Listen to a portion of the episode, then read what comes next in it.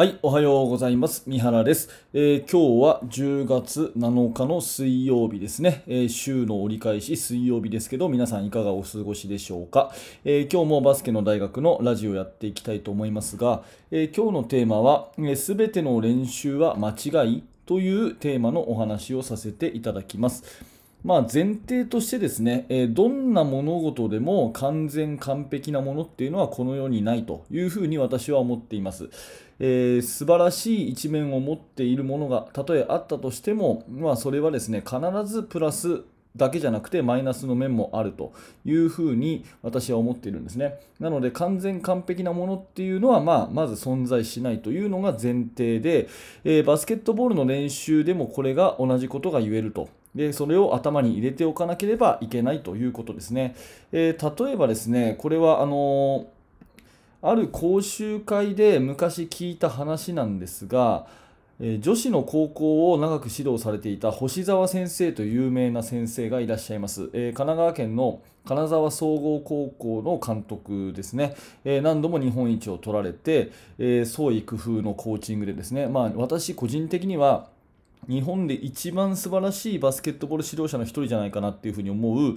えー星沢先生なんですが、えーその先生の講習会を昔聞いた時にですね、え2人組のまあシューティングをすごくこう熱心に取り組んだ時期があったと。まあ、当然、その目的はシュート力の向上ですね、シュートの確率の向上です。え2人組のシューティングっていうものを頭に思い浮かべていただきたいんですけれども、まあ、パッサーがリングの近くからパスを出して、それにミートして、えジャンプシュートを打つと。ね、で打たれたボールをまた拾ってパッサーがパスをしてシュートを打つというあれですね。えでこのシューティングの練習をすると当然身につくべきことは、えシュートの確率を高めるということなんですがシューター側からするとですねシュート打ったらすぐにその場に立ち止まって次のシュートのための姿勢になるわけですよね。シュート打ったらその場に立ち止まって次のシュートの、まあえー姿勢になるわけですよね。でこれをですねずっとずっとやってるうちに確かにシュート率は高まったんだけれどもシューターが打ったら立ち止まる練習にもなっちゃったというふうに星沢先生は言ってたんですね。えー言ってること分かりますでしょうか、えー2人組のシューティングでとにかく掴んでは投げ掴んでは投げ掴んでは投げって反復練習をしていて確かにシュートそのものは上手くなったんだけどシュートを打ち終わったら立ち止まる練習もその分しちゃったっていうことです。なのでここで注目すべきはですねどんな練習にもやっぱり身につくいい習慣と悪い習慣っていう2つのもの両面があってで特に悪い習慣は身につきやすいんですよね。うん、身につきやすいんですよね。なので2人組シューティングをしたことのいわゆるまあ副作用っていうか弊害的なこととして打ったらリバウンドにもいかないし打ったらセーフティーにも戻らないし打ったらなんとなく立ち止まるっていう悪い習慣をつけちゃった思い出があると。だから、えーまあ練習いいなと思う練習には気をつけなさいみたいなそんな講習会の話ですっごいね、えこの話は印象的に残っています。まあ、いろんな練習されてると思いますけど、まあ、このチャンネルをねお聞きのあなたであれば、えー何度か言わせてもらってる話ですが私はね、えーバスケットのその基本技術を身につけるためにドリブルなしの練習って結構やるんですね。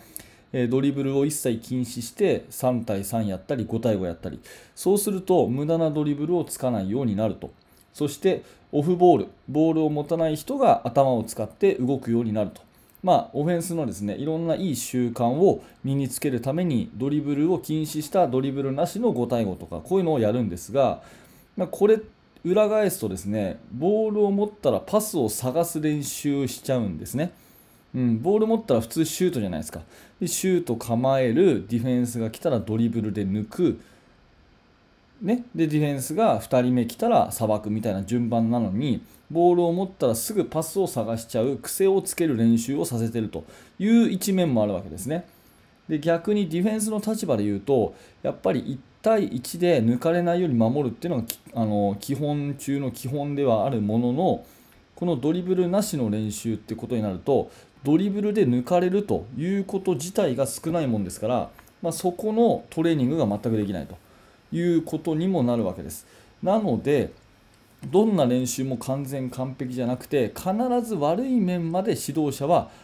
こう掴んでおかなきゃいけない把握しとかなきゃいけないっていうことは大事なことだと思います。で加えてその悪い習慣の方がなぜか早く身についちゃうっていうことも頭に入れておきましょう。うんまあ、そうなるとねどんな練習もなんか悪い癖ついちゃうので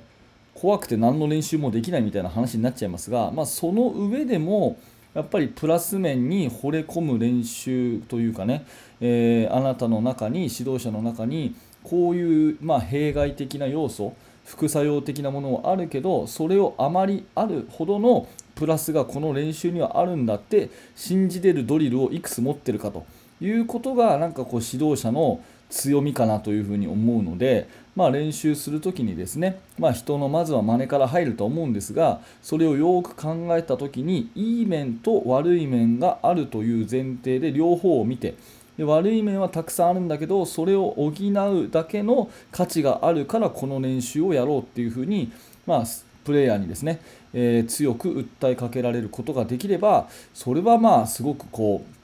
情熱のこもった指導ができると思いますので、まあ、今日はね全ての練習はある意味間違いという話なんですが、まあ、この辺のね、えー、ところも頭に入れておいてあなたの練習メニューの一つプラスにしていただきたいというふうに思います、えー、今日のテーマは全ての練習は間違いというテーマのお話です。はい、ありがとうございました、えー、このチャンネルではですね、音声コンテンツ、ラジオということで、えー、基本的に私が、えー、思いついたバスケットボールのお話をですね、毎日更新しております。え YouTube の方と同時にですね、ヒマラヤというラジオアプリの方でも配信をしていまして、えそのヒマラヤの方のリンクは動画の説明欄に貼ってありますので、えー、ぜひヒマラヤもフォローしてください。まあ、ヒマラヤの方だとね、えギガを食わないであのバックグラウンドで再生できるんで、え聞きやすいかなと思います。あともう一方のメインチャンネルの方は、え、2日に一遍夜6時にですねメイン講義の方を、え、更新しています、え、こっちはどちらかというと、まあ、戦術がメインですかね戦術とか最新のバスケット情報とかですね、えそれから練習内容とかそういったもうちょっとかっちりした話をですね、え動画を使いながら、え作あのお届けしているチャンネルになりますのでぜひそちらも覗いてみてください。はい、えー、最後までご視聴ありがとうございました。三原学でした。それではまた。